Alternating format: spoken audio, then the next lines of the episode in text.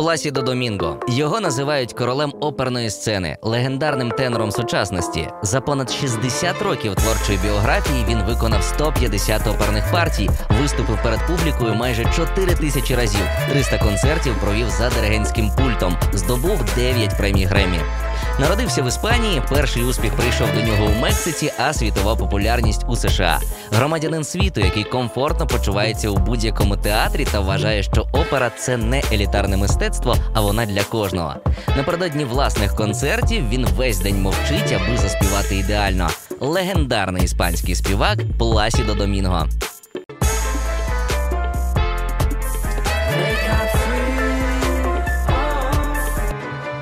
Ваше прізвище перекладається з іспанської як неділя.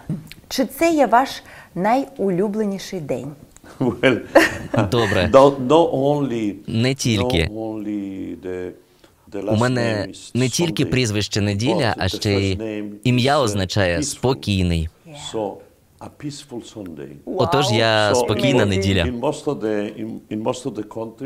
Як правило, you неділя у більшості країн це день, коли всі uh, відпочивають. Ви знаєте. Але це не означає, що я не працюю по неділях. Я працюю, бо мушу. Пам'ятаєте, в який день тижня ви народились? Я народився у вівторок. А. Ваші враження від фільму Богемська рапсодія.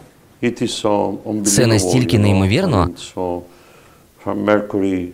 great Але знаєте, я маю на увазі не uh, тільки те, що Меркурій великий артист. Мене вразило, що протягом багатьох років і він, і я, коли співав в Метрополітен опері, ми жили в одному будинку. Ми були сусідами, а я навіть про це не знав. Ви розумієте, це такий будинок, е, в якому не знаєте, хто в ньому живе поряд із вами. Uh, Так що ми жили в одному будинку на 58-й вулиці у Нью-Йорку. Коли востаннє користувались громадським транспортом? Um, yes. Так, I was uh, in a я був у аеропорту. airport, in an airport, and uh, when we arrived, it was Наш літак прилетів із запізненням, а машина, яку ми замовили, вона не приїхала. Тому мені з моїм помічником довелося добиратися електричкою. Там була величезна тиснява, натовп людей з валізами. Так сталося. Який був найдовший день вашого життя? Найдовший день у моєму житті. Uh, Іноді вони трапляються. Ви знаєте ці дні. day of the year, they are the 21st Найдовші дні у році 21 і 22 червня. Саме тоді світловий день триває найдовше. uh, of, of, of 21 і light 22 on the 21st, а потім починає 22nd, зменшуватися. So, in one occasion, I have a Отож, якось у мене був довжелезний, довжелезний виступ 21-го, який ніяк не закінчувався, а 22-го повинна була бути інша програма. Тому я сказав, що я відпрацював найдовші дні у своєму житті. До того ж, це були найдовші світлові дні, знаєте.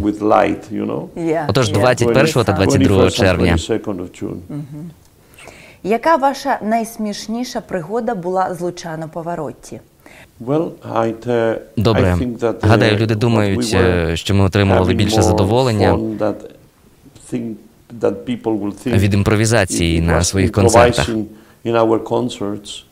Ви знаєте, коли хтось повинен співати одну фразу, а замість неї співає іншу. А іноді, коли хтось із нас забував свою фразу, інший перескакував по тексту, ми починали сміятися, і нам здавалося, що ми не можемо зупинитись, тому що ми вносили зміни у сюжетну лінію. Так, автор. Коли ви востаннє виносили сміття? Я живу у квартирі в Мадриді. І ми, моя дружина і я, вже зібрали речі і. Я вже ж ми не маємо там прислуги. Збиралися виїжджати, а сміття потрібно ж винести з дому.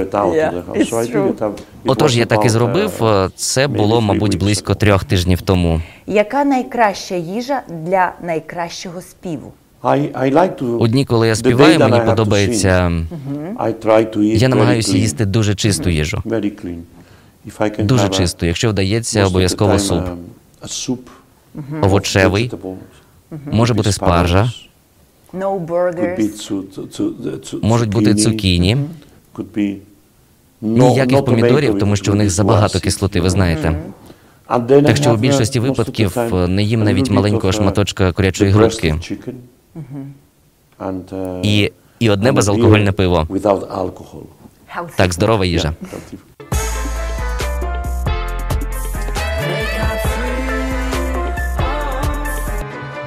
З'явився на світ у родині артистів іспанської оперети Пласідо Домінго старшого та Пепіти Ембіль. Коли батьки перебралися до Мехіко, вони вирішили організувати акторську трупу, і вже з 16 років майбутня зірка оперної сцени там співала і диригувала. Також юний артист захоплювався музикою і спортом. У 8 років він почав освоювати гру на фортепіано. Ну а ще хлопчик грав у складі шкільної футбольної команди. Проте й цього було замало для темпераментного характеру оперного співака. Його надихала корида.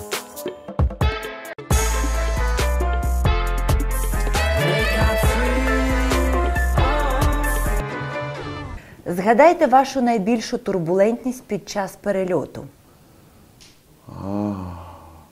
Remember Намагаюся пригадати той день. Але це було uh, дуже, дуже, знаєте, дуже сильно, дуже сильно. Гадаю, що у більшості польотів ви нічого не відчуваєте. Ви нічого не відчуваєте, і я спав. Я спав, але на мені був застібнутий пасок безпеки.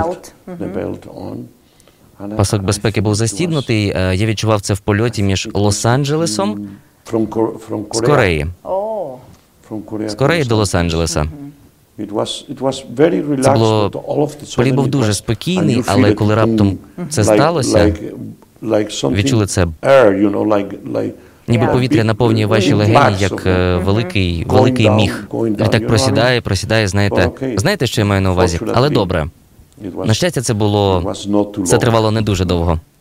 а яка була найбільша турбулентність у кар'єрі? За довгі роки у вас е, можуть виникати якісь проблеми з горлом.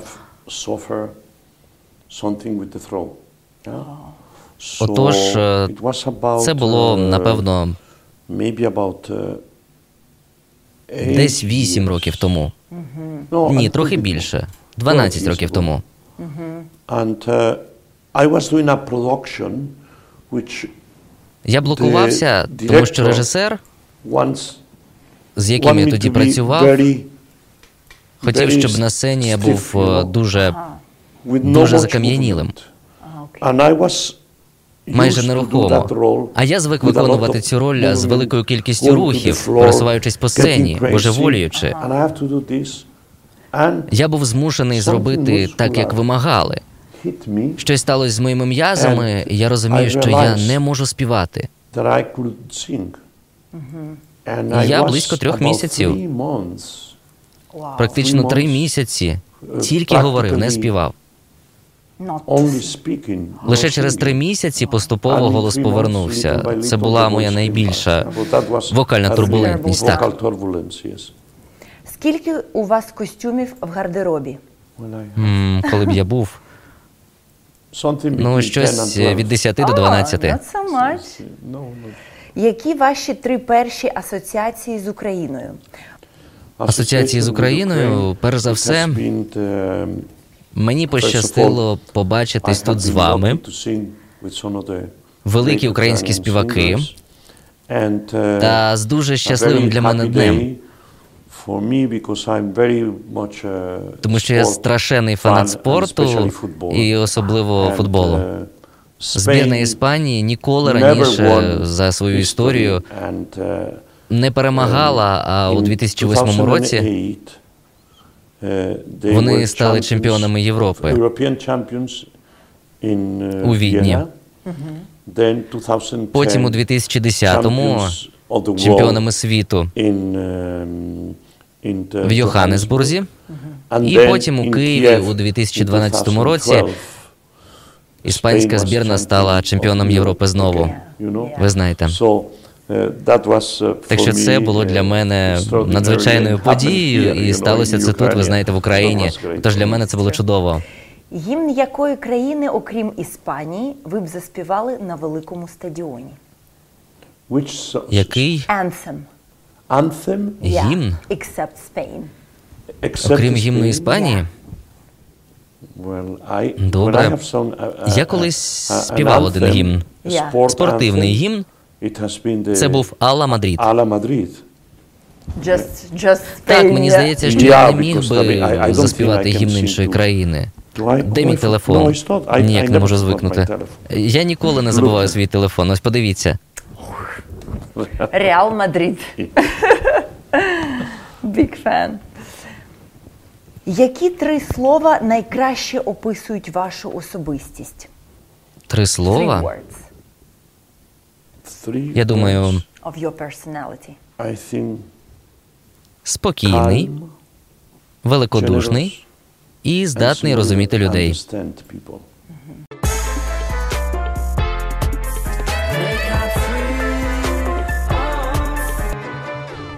Йому належить рекорд Гіннеса за тривалістю аплодисментів. Після виконання Отелло у Віденській опері у 91-му овації публіки тривали 80 хвилин, і 101 раз він виходив на уклін.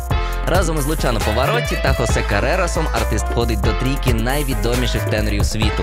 Переконаний, що секрет його успіху простий: комбінація удачі і дбайливого використання творчих ресурсів. Тому радить планувати кар'єру розумно і добре застосовувати талант, не піддаватися спокусі взяти роль, до якої ще не готові.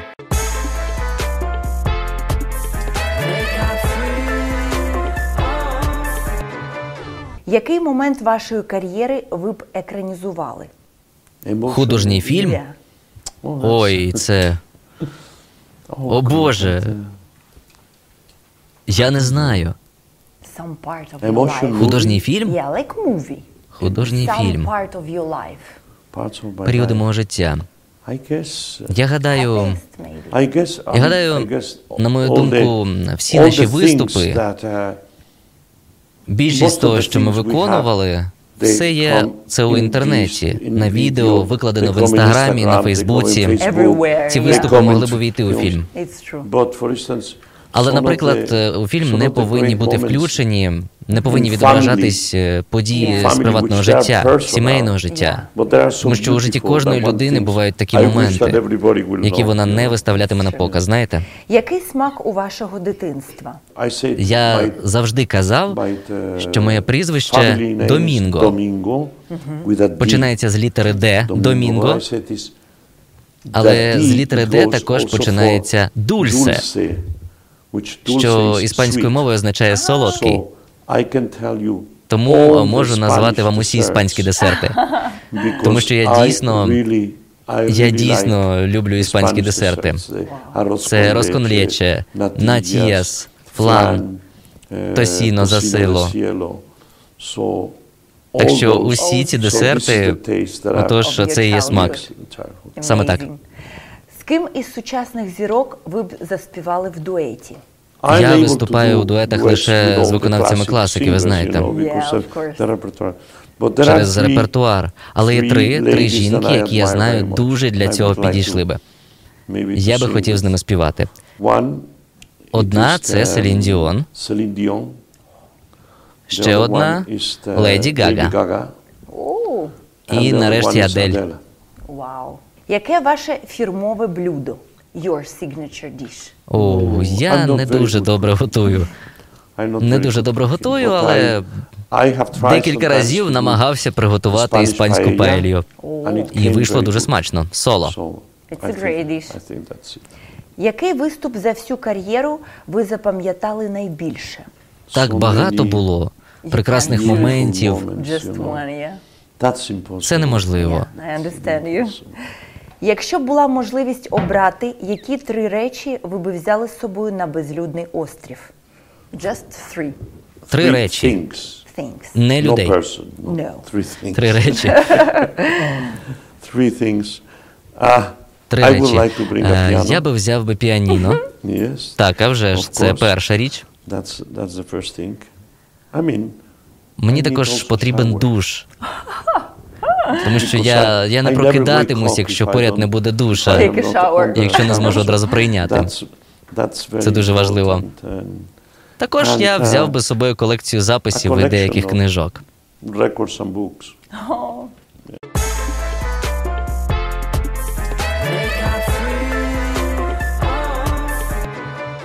У нього дуже щільний графік, і протягом року він має лише дві короткі відпустки, під час яких із задоволенням грає у футбол, який обожнює, а також спілкується з родиною, трьома синами та восьмома онуками.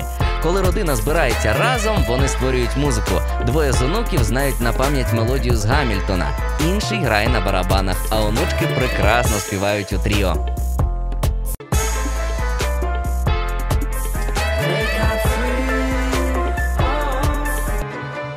Паваротті, Домінго, Карерас, Месі, Рональду, Рауль. Хто з тенорів був би яким з футбольних легенд? Okay. So, Досить важко відповісти, тому що ви uh, взяли один е, одного гравця з Барселони, а це команда Карераса, іншого з Real. мадридського реалу, але на жаль, цей гравець більше з Реал не виступає. І ще одного футболіста з Реалу. Знаєте, Ви не дали ні одного італійця для Лучано, але почнемо з uh, мене. Ми з good дуже-дуже friend хороші друзі, і я вибираю його. І а вже ж у Хосе чудові дружні стосунки з Месі, тому вони краще відповідають одне одному. Добре, тепер моє серце розривається між uh, Роналдо та е, Раулем.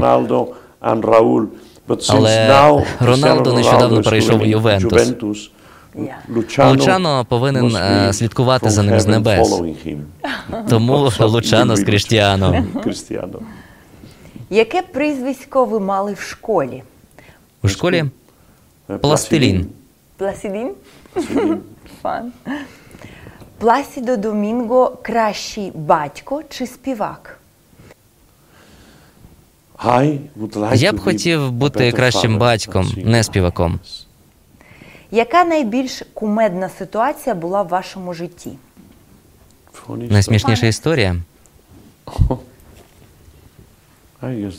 було дуже багато таких історій. Месі. Гадаю, я був. Я повинен to був. А. Це була, мабуть, найсмішніша історія. Але дуже very дуже dangerous. небезпечна. I was doing an opera. And at Я був зайнятий в одній опері. Це сталося на початку моєї кар'єри. Я виконував е, партію коханця з верхнього поверху. Вниз висала uh, мотузка. Я повинен був співаючи піднятися. По ній, розумієте? Я повинен був е, на репетиціях, я це робив дуже uh, просто. Але от того разу, коли я піднявся по мотузці, і перед тим як е, мав вхопитися за металеве перило, до якого була прив'язана мотузка, тільки я потягнувся до перила, як воно почало рухатись від стіни. Then starts to move the. Знаєте, and я then, повис на мотузці. I was up there, and of course the people. Глядачам здалось смішним, вони почали it сміятися. But I was so Я despaired відчув because I е, said, страх, I cannot take it anymore, and I rather than того, singing, щоб I співати, почав кричати "Let me Спустіть down!" мене вниз! Голосно. And it was, Всім було uh, дуже смішно, але для мене це було небезпечно. It's true.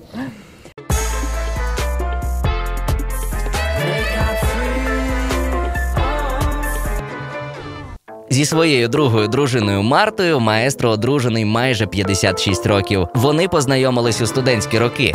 Обидва захоплювались музикою, а Марта була однією із провідних вокалісток мексиканської опери. Аби привернути увагу красуні, Пласідо співав їй серенади. Тепер у них прекрасні діти та онуки, а Марта режисує оперні вистави. Вона із самого початку їхнього спільного життя вміла знаходити розумні компроміси. Де потрібно, Марта виступала і в ролі його адвоката, і в ролі охоронця, захищаючи тікаючи від папараці.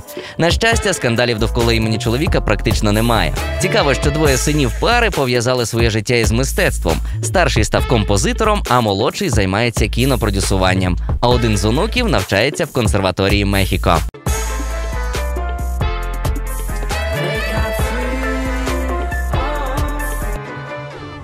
Який з існуючої палітри кольорів відповідає вашому голосу? Колір мого голосу. Я я люблю- я люблю зелений колір. like, uh, і мені подобається оксамит. Так. Якщо б ви мали ще одне життя, яке хобі ви б зробили своєю професією? Яке хобі ви кажете? Я став би футболістом. Так. футбол. Вау! Yes. Ви отримали багато нагород. Яка з них для вас найцінніша? Думаю, uh, якщо вас нагороджують, і ви отримуєте нагороди за те, що зробили як артист і співак, це добре. Ви цим пишаєтесь. Але, на мою думку, Є люди, які роблять е, набагато більше, допомагаючи іншим, і про це ніхто не знає. Вони не очікують за це жодних нагород або отримують дуже дуже мало. Ці люди задовольняються думкою, що роблять щось, їм дійсно можна пишатися. Щодо мене, то одна з речей, якою я дійсно дуже гордий, це вулиця, на якій я народився. У Мадриді. На ній є табличка, на якій вказано, що я там народився. Так, це чудово, коли ти ще живий і можеш побачити це. Розумієте? У 2008 році ви заспівали китайською мовою на закритті Олімпійських ігор в Пекіні. Складно було? Uh, До того я вже виступав декілька разів на різних Олімпійських іграх, Different Olympic games. But, uh, Але цього разу було дійсно дещо особливе. тому що я повинен був співати китайською мовою і співав з дамою, яка була не тільки uh, співачкою, а ще й генералом. Окрім того, в Китаї.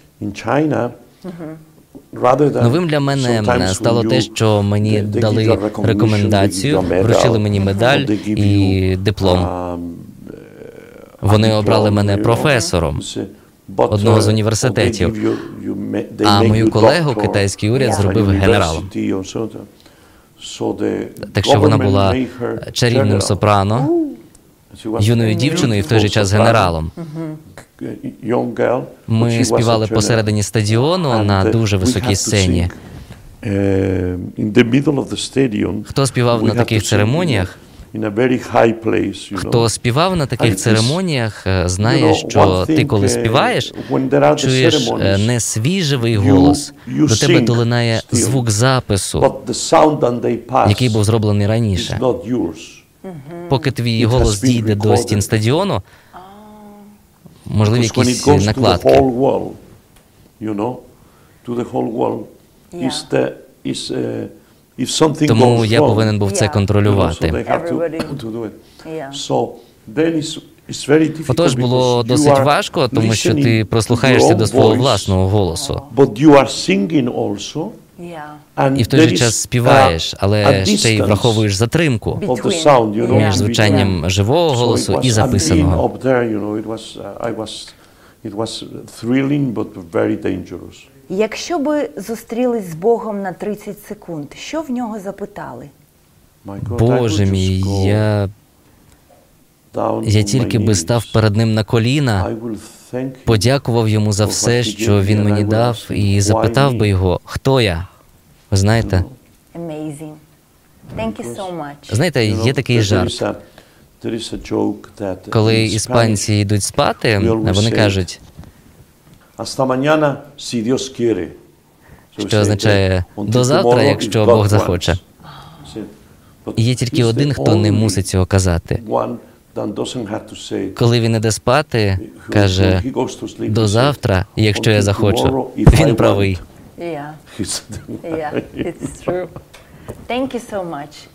Велике спасибі, було дуже цікаво. Змусили мене багато думати.